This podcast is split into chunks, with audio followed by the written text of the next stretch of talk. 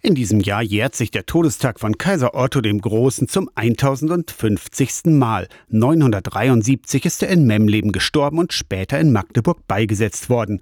Anlässlich des Jubiläums widmen sich mehrere Ausstellungen der Geschichte seiner Herrschaft. Die erste Ausstellung wurde Ende April in Magdeburg eröffnet. Eine weitere wird ab Mitte Mai in Merseburg gezeigt. Heute, am Sonntag, öffnet in Memleben die Ausstellung des Kaisers Herz. Bis auf ein paar Grundmauern und Ausgrabungen erinnert heute wenig daran, dass Memleben vor rund 1000 Jahren ein wichtiger Ort mit einer riesigen Kirche war. Andrea Knoppig ist Museumsleiterin von Kloster und Kaiserpfalz. Die Kirche war 82 Meter lang und 39,5 Meter breit und ist von ihren Ausmaßen vergleichbar mit Vorgängerbauten vom Kölner Dom und vom Magdeburger Dom. Das verdeutlicht ganz gut, welche welche Bedeutung Memleben im 10. Jahrhundert für die Otonen gehabt haben muss. Seit fünf Jahren gräbt sich Archäologe Holger Grönwald vom Landesdenkmalamt mit seinem Team durch den Untergrund von Memleben.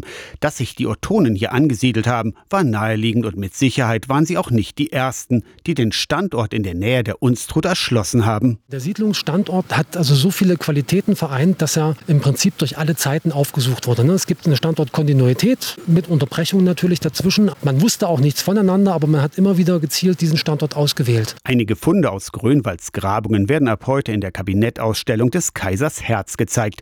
Das Herz selbst oder wenigstens das Behältnis bleibt verschollen. Solche Reliquien, die ja meistens dann doch in wertvolleren Behältnissen verschlossen waren, sind zum Beispiel im Bauernkrieg dann aufgebrochen worden. Nicht der Reliquie halber, sondern um die wertvollen Materialien mit zu bergen. Aus den Aufzeichnungen des mittelalterlichen Chronisten Tietmar von Merseburg geht hervor, dass das Herz in Memleben jedoch beigesetzt wurde. Dieses Herz hat halt seinen Weg als Reliquie. Ne? Es kann in einem Altar als Reliquie eingelassen gewesen sein, es kann äh, präsentiert worden sein.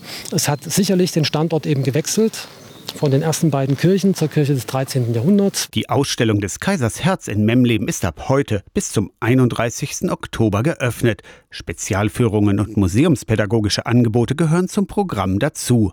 Aus der Kirchenredaktion Torsten Kessler.